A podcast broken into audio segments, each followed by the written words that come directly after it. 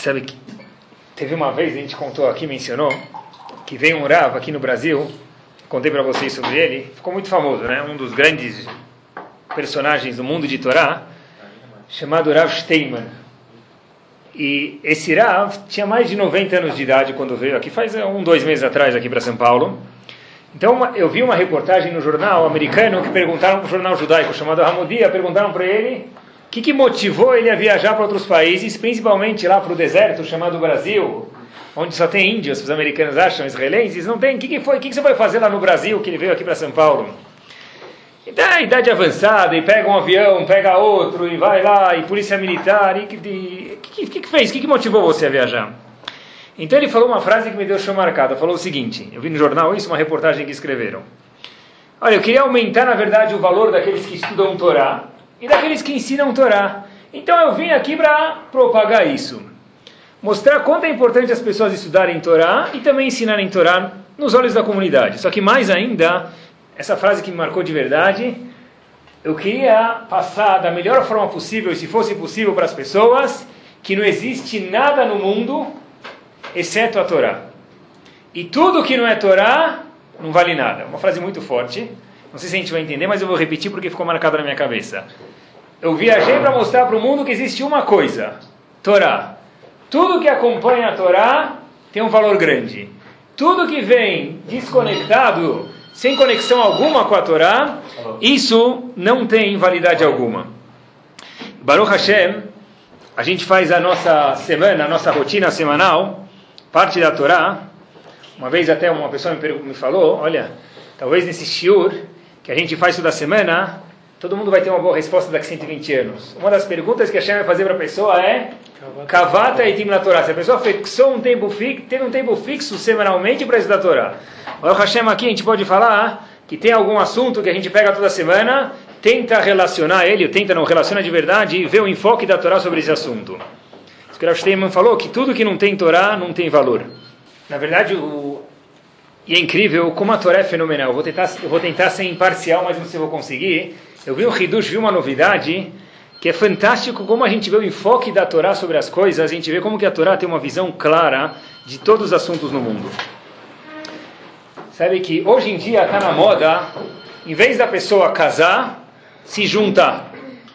Juntar caiu fora de moda. O que está na moda, na verdade, é o quê? Não, casar, desculpa, está fora de moda. O que está na moda é ficar junto. Por quê? É você fica junto quando está bom, quando não está bom você junta, depois escola de novo. É casar, já passou de moda. Se diz que casar está o quê? Demodé. Eu tentei forçar, mas não consegui.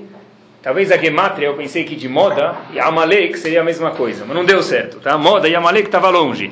Mas tem uma moda horrível, que uma destruição mesmo, de verdade, que muitas pessoas falam, olha, eu não quero casar, eu quero juntar. Aí depois, é, a gente vê depois. Qual a diferença, na verdade? E se a gente for ver, aparentemente, esse pessoal tem uma razão. O problema é de fazer uma pergunta assim, que depois tem que me desprovar. Mas eu vou tentar ver se até Hashem. Vamos lá.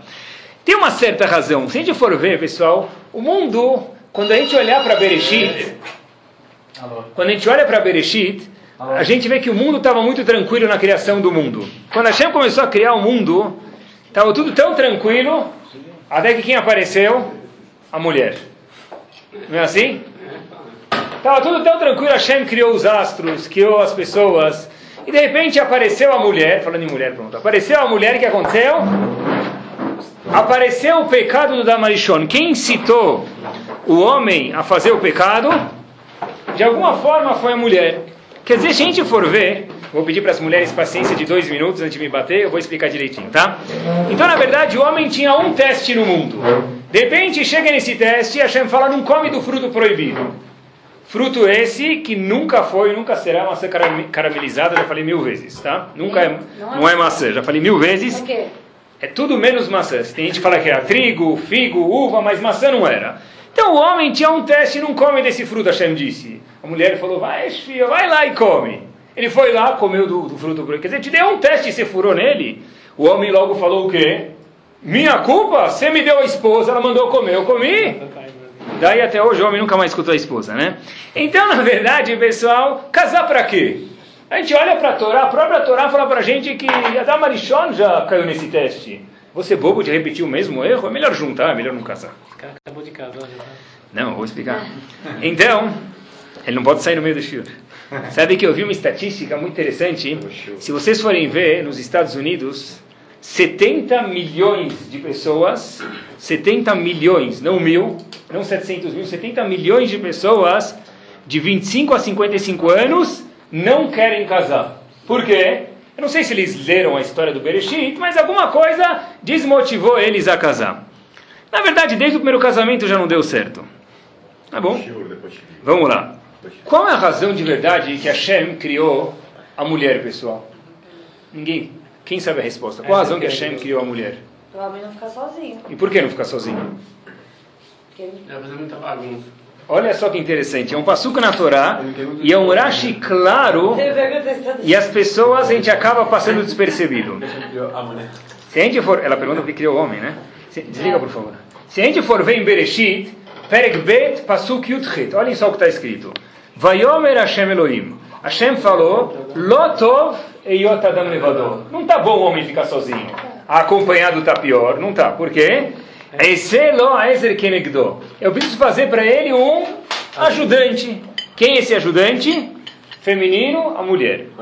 Só que Urashi fala o seguinte: olha, tem uma coisa muito curiosa, diz Urashi. Todas as espécies, na verdade, a gente for ver, existe o macho e a fêmea. Para que, que serve a fêmea em todas as espécies? Pra. Só para procriar. Só? Só serve para isso.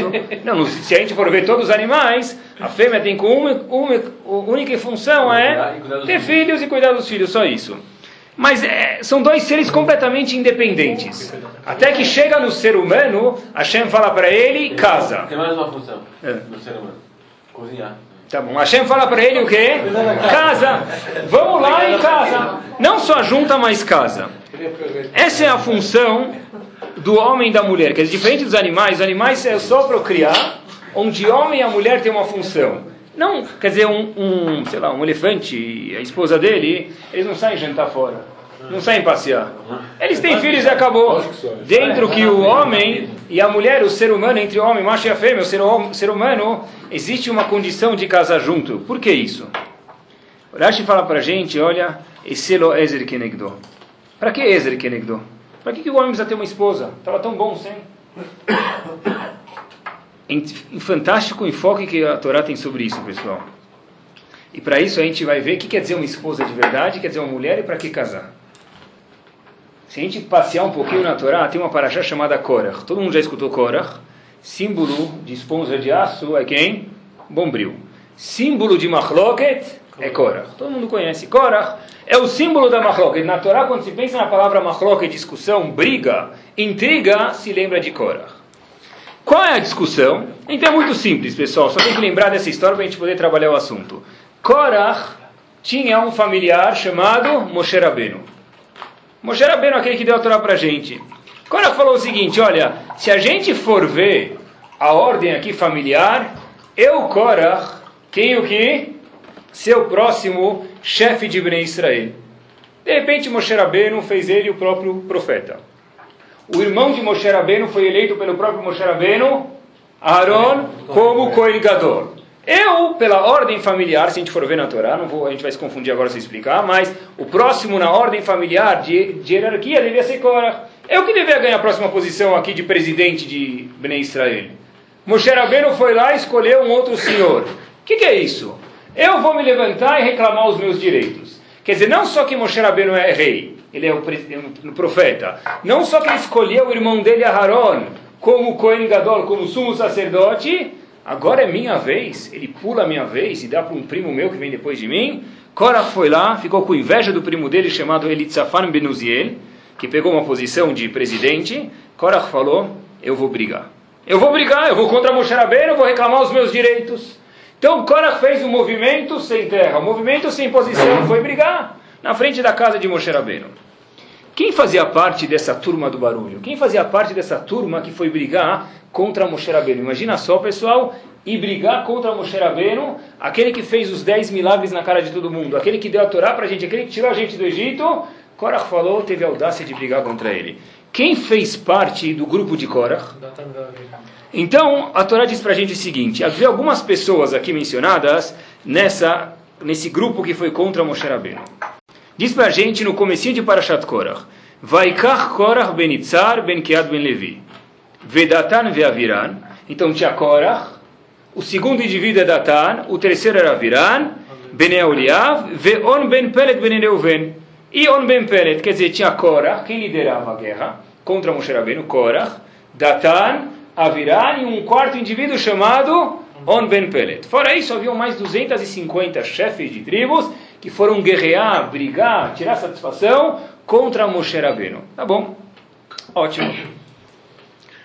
De repente, o Talmud fala para a gente na Gemara, Masechet Sanedrin, no finzinho do tratado, na página Kuftet Amud Bet. Korach, Datan, Aviran e On Ben Pelet. Se a gente for ver na hora que foram castigados, tem um indivíduo que desapareceu do castigo. Quem é? On Ben Pelet.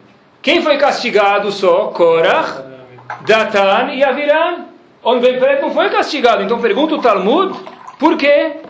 Porque na verdade On Ben Pelet saiu desse grupo. Ele se esquivou, ele caiu fora antes do momento do castigo e por isso ele foi salvo, por isso ele se absolveu e não foi engolido pela terra, não foi apagado do mundo, como Korach e os outros que participaram dessa mesma machloket, dessa discu discussão contra Moshe Rabbeinu. Tá bom. Como que On Ben Peret se safou dessa? Como que ben, On Ben Peret caiu fora dessa? O que aconteceu? Então o Talmud conta pra gente o seguinte, olha, a mulher de On Ben Peret falou o seguinte, olha, põe um papel na mesa e uma caneta, vamos fazer as contas.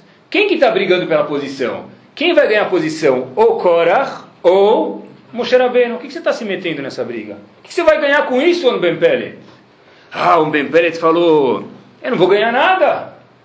Então ela falou para ele: tá bom, então sai dessa briga, você não vai ganhar nada. Ou você vai morrer, ou você não vai ganhar nada. Vamos ser um bom businessman, sai da briga. O Ben Peret falou: sabe o que? Eu quero muito sair da briga, mas tem um problema. Eu jurei para eles. E quanto grave é um judeu que jura uma coisa e não cumpre isso? Eu jurei que ia fazer parte dessa briga contra Moshe Rabbeinu. Eu não tenho como cair fora desse problema. A mulher de um Ben Peret falou: deixa comigo. Vem aqui, foram na sala, ele encheu dois copos de vinho para ele, falou para ele, sartén, borepei a gefen, lehaim, tomou. O Ben Peret que ele fez foi dormir. Tá bom? Assim diz para gente na Gumará. E aí, o que aconteceu? Ele foi dormir. Aí todo mundo falou, vamos lá procurar um Ben Peret, só falta ele para a gente brigar contra Moshe Rabbeinu. Aí chegou na frente da tenda de um Ben Peret, foram chamar ele, todo mundo batendo, megafone, caminhões, peruas, vamos procurar um Ben Peret. Chegou na casa dele, eles vão na porta da casa, quem está lá? A mulher de Ben Peret está lá, ela está sem peruca na porta da casa. Eles veem isso, eles falam, que é isso? Viram a cara e vão embora. E absolvem On Ben de entrar nessa machloket, de entrar nesse grupo, e por isso On Ben ele é salvo e não morre junto com o grupo que Cora, junto com o grupo de Cora que faleceu. Sobre essa moça, esposa de On Ben Pelet, que deu essa dica para ele, salvou ele, embebedou ele, deixou ele dormindo, o Pasuk diz para a gente em Mishlei, Shlomo Amelech, o mais sábio dos homens, diz o seguinte, Chochmat Nashim Bantabeta. Uma mulher tão sábia assim é capaz de criar uma casa, é capaz de fundar um palácio. Por outro lado, tem uma outra moça do outro lado da moeda. Quem é ela? A mulher de Korach. Sobre a mulher de Korach também diz Shlomo Amelech no fim do mesmo Pasuk, Veivelet beadena teharsena. E uma mulher boba, uma mulher tola, é capaz de destruir um palácio, uma casa com suas próprias mãos. Ou seja, o seguinte, a mulher de Korach, ela destruiu o império chamado a casa dela, e a mulher de On Ben Peret salvou o marido dela de entrar nesse grupo. Por quê? Porque ela embebedou ele. Essa é a história do Talmud. Merashivá uma vez fez, as, fez uma, duas, três perguntas sobre essa história, que faz cair da cadeira se a gente for levar a Torá a sério. Se a gente for enfrentar com um livro de historinha, talvez não faça sentido, mas se a gente for levar a história a sério, que é o que a Torá quer da gente, tem perguntas aqui muito fortes. On Ben Peret jura para todo mundo que ele vai participar dessa briga, não é? De repente eu vou participar da briga contra Moshe Rabbeinu. Ele já sabia que quem ia ganhar a posição de presidente, ou Korach, ou Moshe Rabbeinu. A esposa dele fala, sabe o que, meu marido? Você não vai ganhar nada com isso. sai dessa. Ah, tá bom. O que, que ela falou para ele que até agora ele não sabia? O que, que ela inovou para ele que até agora ele não sabia? Ele não percebeu. Como não percebeu? Ele sabia, ele estava indo apoiar o Cora como Rabbeinu, ele não ia ganhar nada com isso. Mas ele não estava cego. Vamos ver. Ele não percebeu. Ele sabia, na verdade, estava todo mundo brigando por Cora, não para isso. E mais ainda, pessoal, como que ela fez? Vai todo mundo colocar ele para dormir. Vamos lá dar um pouco de uísque para ele, um pouco de vinho, ele vai dormir. Com o fato que ele vai dormir, o que acontece? Ele vai sair fora da machloket. Se você tem alguém dormindo, ele está com 100 mil dólares que te deve, eu tenho certeza que você vai ligar para a casa dele, vai jogar uma pedrinha na janela dele e vai acordar ele.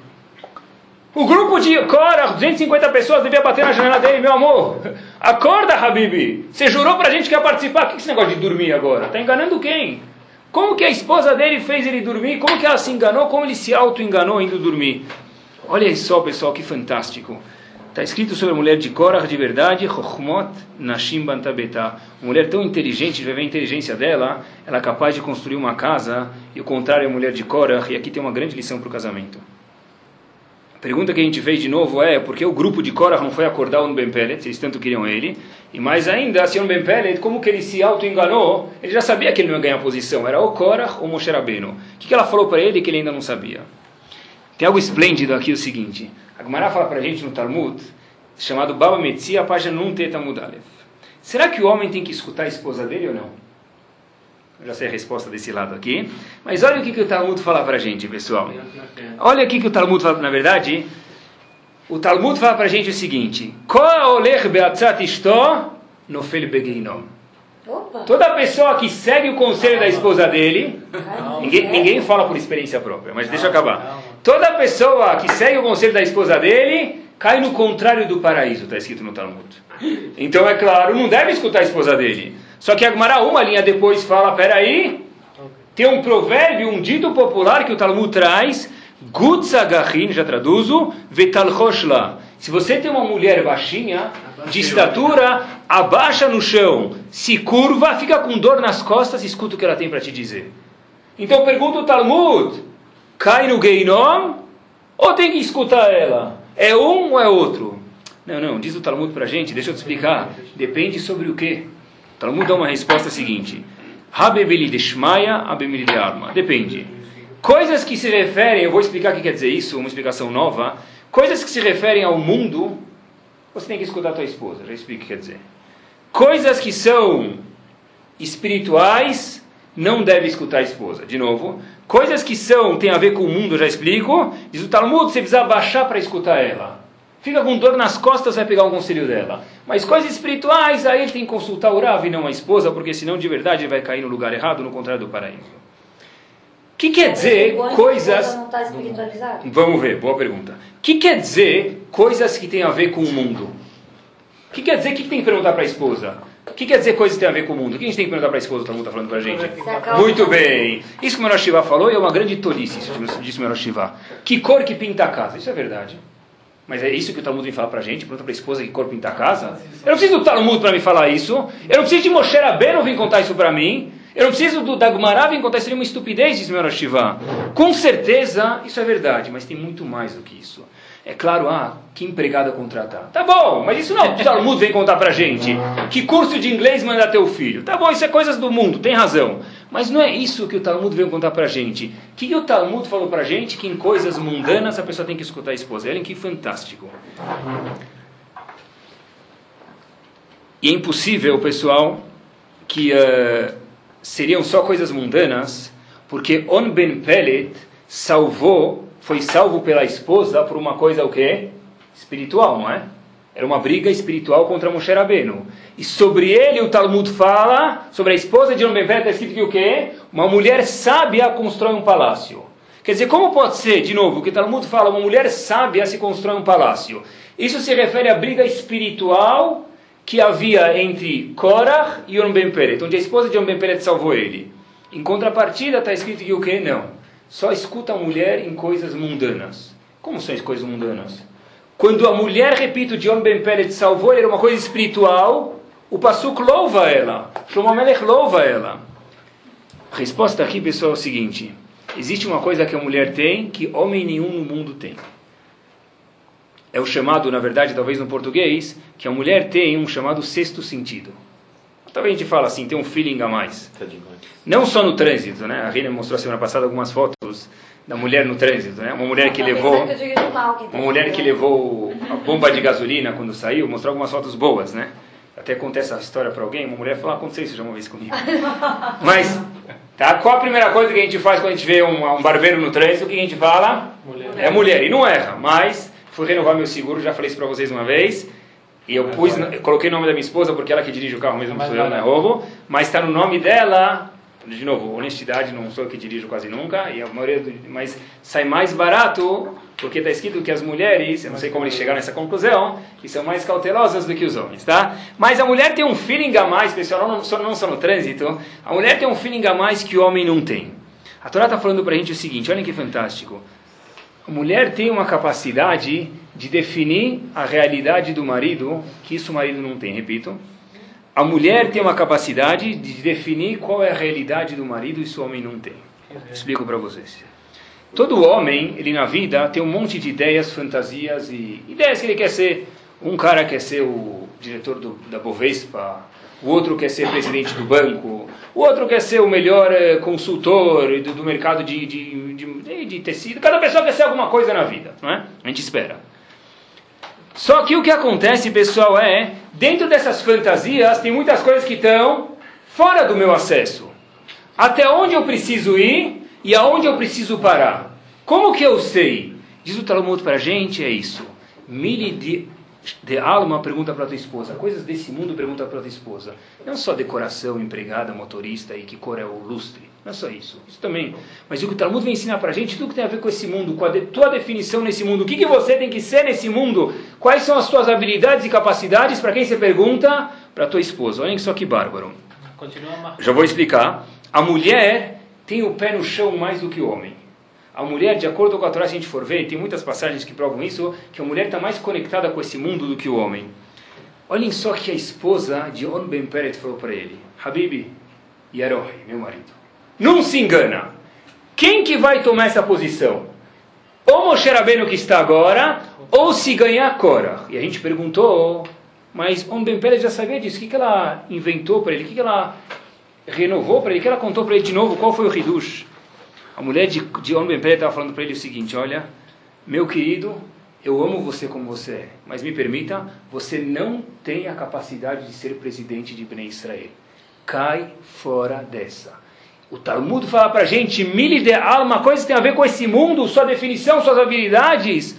A pessoa precisa perguntar para quem? Para a esposa. É claro que ela, a mulher, a gente espera que a mulher de homem pé falou para ele, não que você é um lixo, você não tem capacidade, eu estou contente com quem você é, mas a sua definição não é nasci. Você está brigando para ser nasci? Quem vai ser nasci vai ser o Korah Moshe Rabbeinu. O que ela quis dizer para ele é o seguinte, olha, você não tem capacidade para ser presidente. Talvez fosse do Brasil, outra coisa, não sei. Mas você não tem capacidade para ser presidente de Bnei Israel, você não tem essas habilidades. E eu gosto de você de qualquer forma. Mas se ele não sabia que. Ele sabia que você falou que ele não sabia. De novo, ele sabia já que o Korah Moshe Rabbeinu, o ela estava falando para ele, olha, se você tem algum sonho que você vai ser presidente de Bnei Israel, tira o cavalinho da chuva porque você não tem essa habilidade. Eu gosto de você como você é, mas Hashem não tira essa habilidade, não é uma vergonha. O que, que ela fez? A mulher que faz o homem cair na real, isso mesmo. O que, que ela fez? Então a mulher de John Ben Peret foi lá e tirou a peruca na frente da casa. Quando as pessoas viram isso, foram embora. Por que foram embora? Olhem só até onde vai a coisa. Porque todo mundo lá achava que ele tinha uma, duchá, uma santidade tremenda, eles estavam brigando para ter o poder de Moshe Rabbeinu. Não era uma briga banal. Eles acreditavam de corpo e alma que eles mereciam ser como Moshe Rabbeinu. Na hora que eles viram, falaram, esse cara é um Ben Pellet? A gente passou na frente da tenda dele, esse é o tipo de mulher que ele tem? Uma mulher que fica com o cabelo descoberto na frente de todo mundo? Esse cara não é material para ser Kohen Gadol. Esse cara não é peça, não é mão de obra para ser Kohen Gadol. Ele cai fora. Eu não, quero, eu não quero que ele faça parte do nosso grupo. Sobre essa mulher está escrito... Chochmat Nashim Bantabetá. É uma mulher que é capaz de construir um palácio. Uma mulher que consegue definir a posição do homem na comunidade, a posição do homem materialmente, a posição do homem socialmente, financeiramente. Essa mulher é capaz de construir um palácio. Em contrapartida, a mulher de Cora falou para ele: Por que, que você não vai ser dono? Ele é dono do banco, teu vizinho. Por que você não vai ser também? O que aconteceu com Korah? Foi para embaixo da terra e não sobrou absolutamente nada dele. Sobre isso diz Shlomo Amelech, Veivelet Beadena Tarsira. Uma boba, a mulher de Korah, é capaz de destruir toda uma família, todo um palácio. Na verdade, a gente vê daqui que o papel da esposa, de acordo com a Torá, a Torá fala para a gente que a esposa deve ser consultada, a pessoa tem que se abaixar, se prostrar para ela e perguntar, na verdade, conselhos para ela em coisas que têm a ver com o mundo. De novo, isso não quer dizer só decoração, também, que esse é o papel da mulher na casa, ela tem que se sentir confortável, mas a Torá fala, olha, tudo que tem a ver com a sua definição de quem é você no mundo, pergunta para tua esposa. Porque, de novo, todo mundo tem prós e contras, tem qualidades boas e negativas. E às vezes as pessoas se perdem nisso. A esposa, na verdade, é a única que tem a sensibilidade de sentir, de ver o marido de uma forma objetiva. O que acontece, pessoal, quando uma esposa define o homem de uma forma errada? Eu sei se vocês conhecem, eu conheço isso em muitos casos, mas uh, quantas vezes a esposa pode cochichar no marido? Pode ser duas da manhã, uma da manhã, uma vez por mês, mas fica aqui dentro. Puxa, você é tão bobo. Você trabalha na companhia, você traz muito mais clientes do que teu sócio. Você vende muito mais do que teu sócio. Você produz muito mais do que teu sócio. Por que, que você não vai lá e... Não devia ser 50-50. Pelo menos, se você é grande tzadik, 60, 40, 70, 30, proporção da fábrica, vai dividir de novo. Não, não se preocupa, não, deixa. Ela fala para ele uma vez, duas vezes, dez vezes. Muitas vezes é uma fantasia que a mulher deturpa do marido. O que acontece é quantas sociedades foram destruídas porque às vezes o homem ou a mulher definiram isso de uma forma errada. Às vezes, te, talvez tinha uma boa razão. A Torá diz para a gente que a esposa de Korah destruiu, falou para ele, por que você não vai ser rei? Vai pegar o lugar de Moshe Rabbeinu. Mas ele não tinha o potencial. Isso que a mulher boba distorce, ela acompanha a fantasia do marido. Já uma mulher inteligente, a mulher de um pé, falou para ele, olha Habib, eu gosto muito de você, quem você é, você é do jeito que você é, eu gosto de você, mas as suas capacidades não permitem que você seja nasci presidente de Bnei Israel. A gente perguntou que quando Hashem criou o homem, ele falou as seguintes palavras: Lotov e Adam levador. O homem não está bom ser criado sozinho. Não é bom ele ser criado sozinho. Eiselo Ezer Kenegdo. Hashem falou: vou criar para ele uma acompanhante. Por que ele criou uma acompanhante? O que, que Rashi fala? Rashi fala muito simples, um comentário simples. Na, todo Rumash tem esse Rashi. Rashi fala o seguinte: por que, que eu preciso criar mais uma pessoa para o homem? Já estava bom sem ela. Ela talvez fez ele pecar, diz Rashi não. O homem ia pensar que da mesma forma que existe só uma entidade aqui no céu, aqui na terra também tem, quem, tem, tem só uma pessoa. Da mesma forma que no céu tem um Deus, aqui na terra tem também o quê? Um só Deus. Aí Hashem falou para ele: Eu vou criar uma esposa para que você veja que existe alguém aqui nesse mundo fora você. Assim diz Rashi. Quer dizer, a razão que a Torá diz para a gente em Bereshit, que não é bom homem ficar sozinho, a razão que foi necessária criar uma esposa para ele é pela seguinte razão. Porque se o homem ficasse sozinho com os outros animais, e os astros e, e a vegetação que existe no mundo, ele ia pensar o seguinte: da mesma forma que eu estou bem aqui nesse mundo sozinho, Hashem está lá sozinho, ele é o Deus no céu, eu sou Deus na terra. Veio a esposa, o que, que ela fez? O que, que a esposa fez? Criou, Hashem foi lá e criou a esposa. Que adianta criar a esposa? O que? Para rebaixar o homem e falar você é um lixo? Ah, não, você não é Deus? Claro que não. Talvez, de acordo com o que a gente está falando hoje, fica bárbaro. Hashem falou: olha, eu vou criar alguém junto com você para você ver que você não é Deus. Porque se você ficar aqui sozinho no mundo, você vai achar que você é capaz de fazer tudo.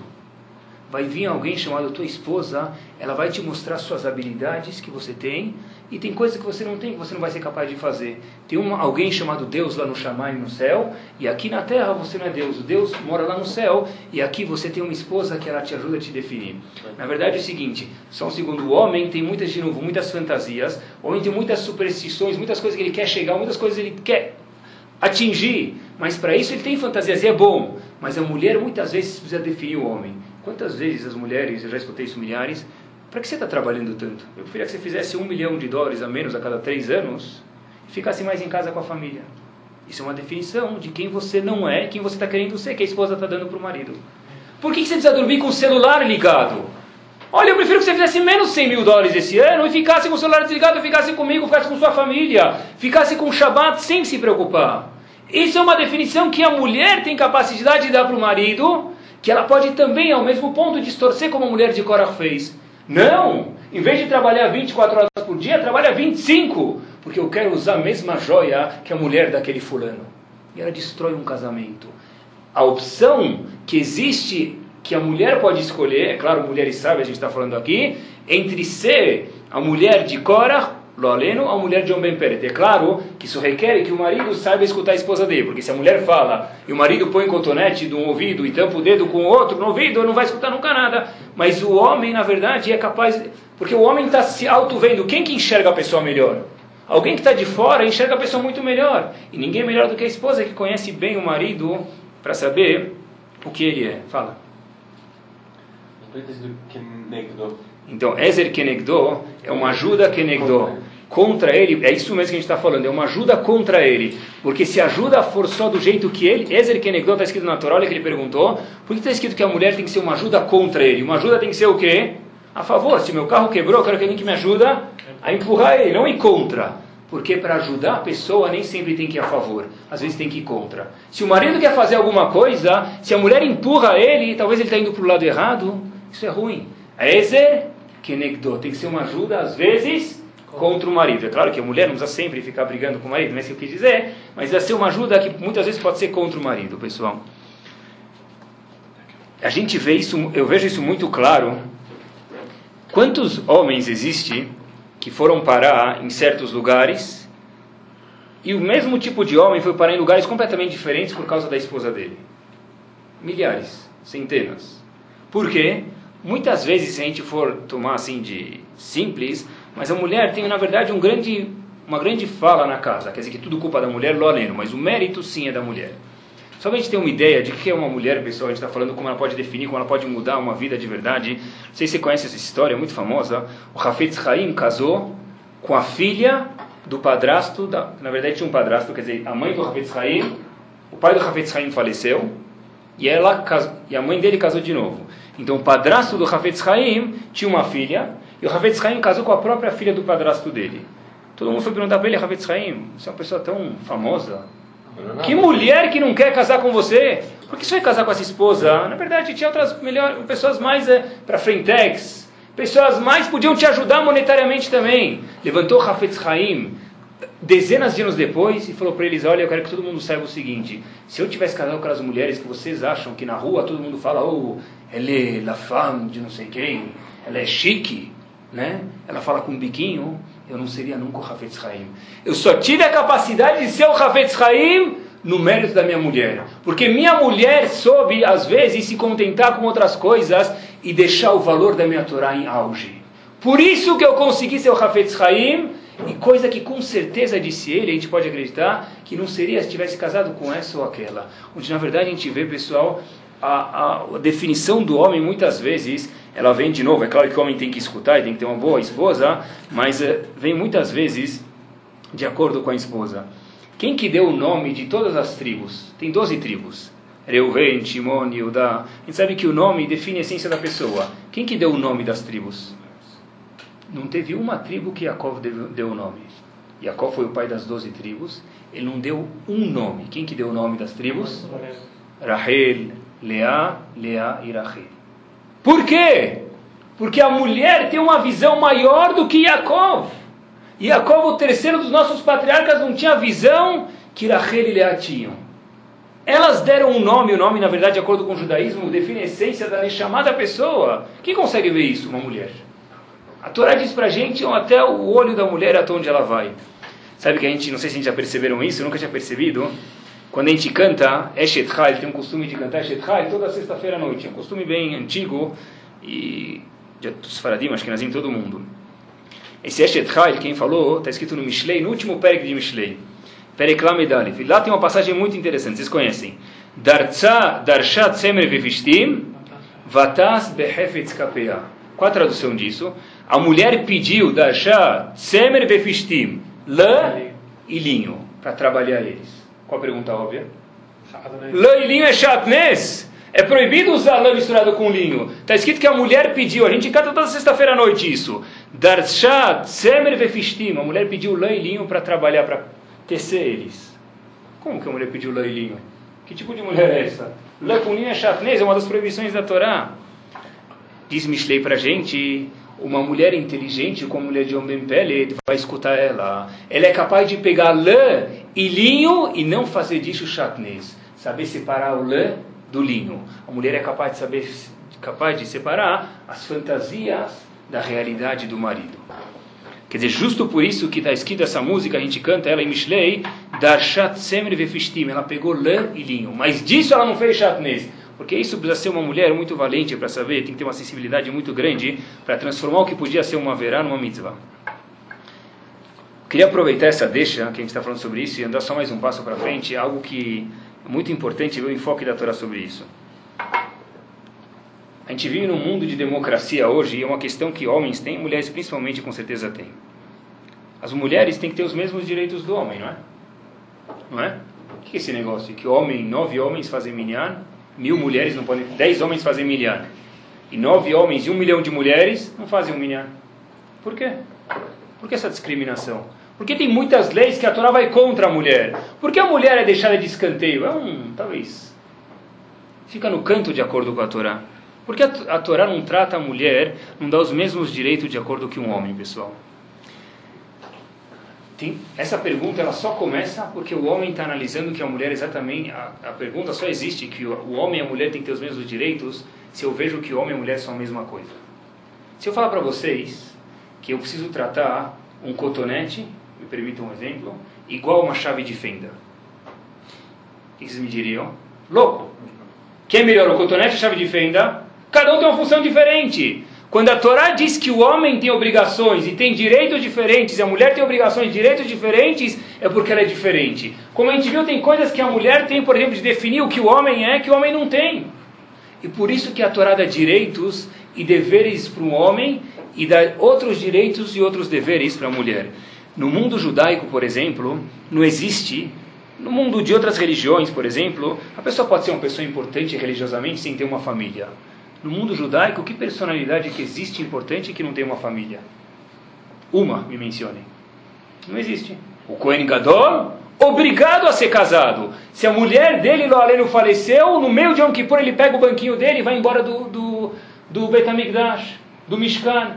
Porque ele tem que ser casado. Onde, na verdade, a família ela é parte principal dentro da Torá.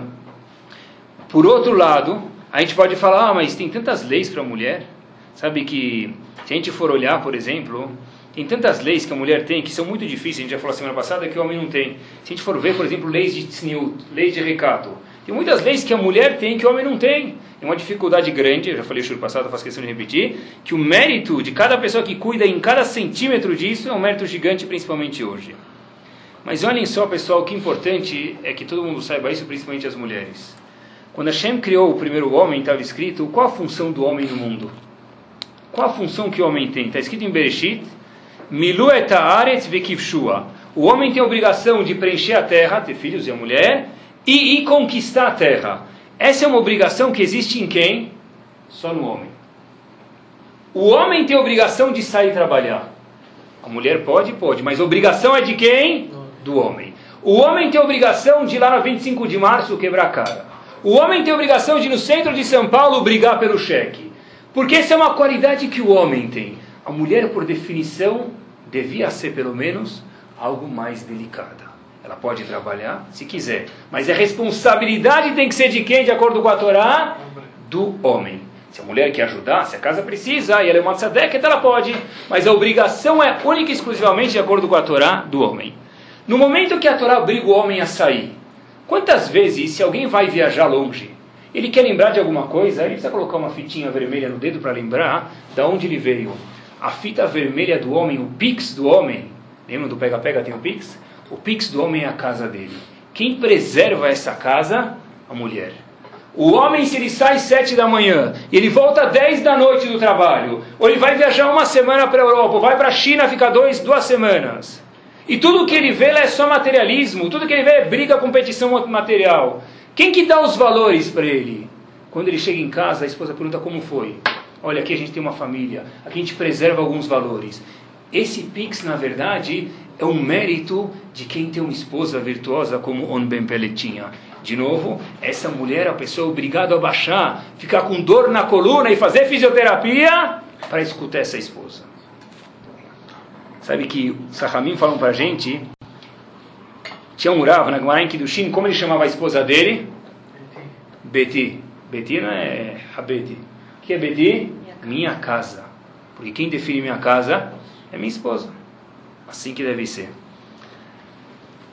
E talvez hoje, se a gente for ver no mundo, talvez seja um pouco ousado, mas eu vou, vou, vou me usar aqui. Se a gente for ver no mundo, pessoal, a mulher, na verdade, pelo fato dela querer ter os direitos iguais, não sempre querer, mas sem querer, acaba querendo, né?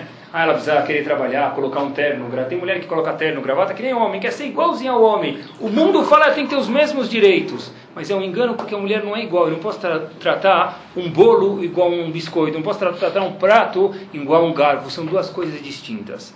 O que eu faço se eu quiser vender margarela? Eu quero vender margarela. Que eu faço? Que propaganda eu coloco no outdoor? Me permitam a ousadia e a falta de educação, com todo respeito. Uma mulher mal vestida. Qual é a relação que existe entre uma mulher muito mal vestida e a margarela? A mulher muito mal vestida e a Coca-Cola, nenhuma. Se eu estivesse falando de, desculpa, lingerie, talvez. Mas o que tem a ver uma bebida com uma mulher mal vestida? Nada. Mas põe elas lá. Porque, na verdade, é para chamar atenção. Querem que você põe um farol vermelho, põe uma mulher bonita no outdoor. Esses são os direitos iguais que a Torá preza. E são os direitos iguais que o mundo preza. Mas a Torá está longe disso. Porque a Torá sabe que a tzniut, o recato, é uma coisa tão importante, porque se a mulher define a casa, se a mulher que protege o homem, ela não pode ser completamente exposta para o mundo, senão ela perde esse poder de ajudar a definir as barreiras do homem. Olhem até onde vai isso, pessoal, uma coisa de ficar com o cabelo arrepiado. Estava outro dia estudando no Talmud, o Manai Sanedrin fala da Faina Rei Amudale. Uma história conta Agmará. Tinha um homem que estava apaixonado por uma mulher. Tá bom? Casal 20. Mas eles não eram casados. Tinha um homem que estava apaixonado por uma mulher. Vamos dizer, eu venho por Sará. Aí, os médicos chegaram à seguinte conclusão: que esse homem, na verdade, se ele não tivesse relações sexuais, me permitam, com essa mulher, ele ia morrer. Ramim falaram que ele morra e não tenha a esposa dele.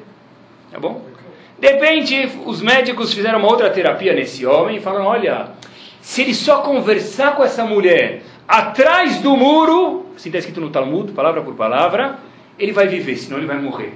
A Ramim falaram que ele morra e não converse com essa mulher atrás do muro. Porque ela não quer nada com ele, se ele quer com ela, o problema é dele, não dela.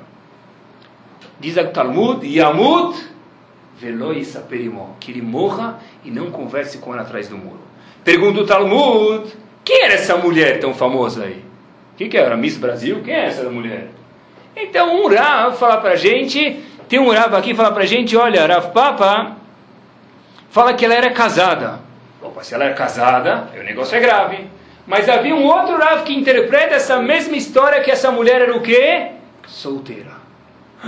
Pergunta a Gmará, Razito, deixa ele conversar com ela atrás do muro se ela é solteira, qual o problema? Ninguém vai bater nele. Então a Gmará traz duas respostas. Uma resposta é porque senão vai pegar mal para a família dela. Ninguém vai mais querer casar com essa mulher, que é essa mulher que salvou o homem das tentações dele. Uma outra resposta, pessoal, isso que eu quero me concentrar é o seguinte. Talmud diz mesmo que essa mulher é solteira. É melhor que o cara morra e não converse com ela porque ela não quer nada com ele. É um interesse pessoal único, exclusivamente físico dele. Diz o Talmud o seguinte: Kedei Shelo Yubnot Israel Prutzot Be'arayot. Para que as mulheres de Ben as mulheres judias, não sejam como se fossem, me permitam, mulheres sem recato algum. É melhor que esse indivíduo morra e não chegue a conversar com ela. Por quê? Porque se eu quero vender margarela, eu não preciso colocar uma mulher no outdoor. Com certeza não uma mulher Yehudiá. Por quê? Porque o cavô da mulher Yehudiá está no recato que tem dentro dela. Porque isso é o que define, isso é o que limita o homem, o pix, na verdade, da vida da pessoa quando ele sai de manhã e volta à noite à esposa, pessoal. Então, na verdade, a gente vê por que, que a Torá é tão chata para as mulheres nesse ponto, porque, na verdade, esse é, esse, essa é a essência da mulher. A mulher é muito mais sensível, a mulher tem muito mais capacidades, muitas condições nesse caminho do que o homem. Quantas vezes a gente vê isso de pessoas, né? Quando eles vão casar, o que, que interessa? O corpo da mulher. Se ela tem algodão doce na cabeça, ou menos do que isso, nada, não interessa. O que interessa é se ela é bonita e se quando eu vou passar com ela na rua, vão assobiar, vão cantar a música do Tom Jobim para ela. Se vão cantar, isso me interessa, me permitam. Se não, o que, que me interessa? Já estava bonito, todo mundo já olhava para mim, já subiava para mim, para casar com. Né? Então, o que, a Torá diz sobre isso? A Torá diz que a beleza, a gente já falou sobre isso uma vez, ela é muito importante, mas contanto que ela esteja dentro da perspectiva, dentro do valor que a Torá deu para isso. Eu já falei para vocês, mas faço questão de repetir. Sará, faz alguns meses atrás, ela tinha 127 anos de idade. Só que está escrito na Torá em Haye Sará que Sará tinha 100 anos e 20 anos e 7 anos. Por que não está escrito 127? Então, um dos aprendizados que se faz lá é que Sará tinha, com, nos 127 anos, uma beleza como uma menina de 7 anos. Sará parecia, como se diz aí, uma boneca.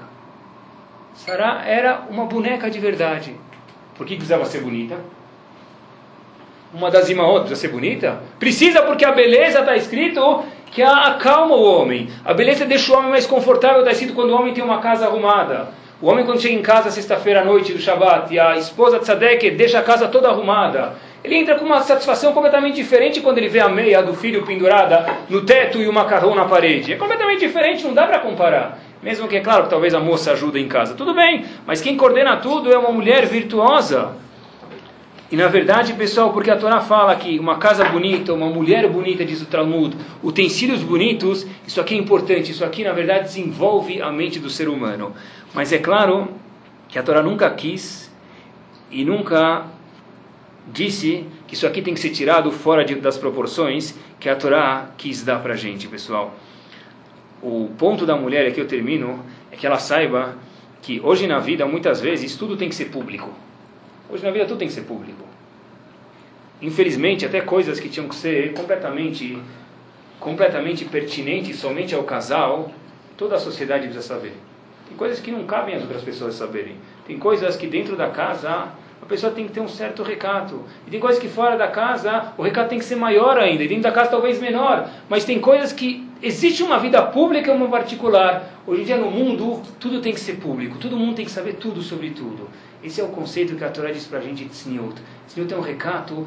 Essa é a força que a gente falou que a mulher de um Ben definiu para ele. Olha, você, você tem ideias, alucinações, vamos até falar coisas altas e fantasias bonitas, mas eu, tua esposa, te conheço melhor do que ninguém. Cuidado, porque olha o que aconteceu com a mulher do Korach. Ela fez ele imaginar que ele era o super-homem, que ele era o futuro Moshe Rabbeinu, mas ele não tinha capacidade.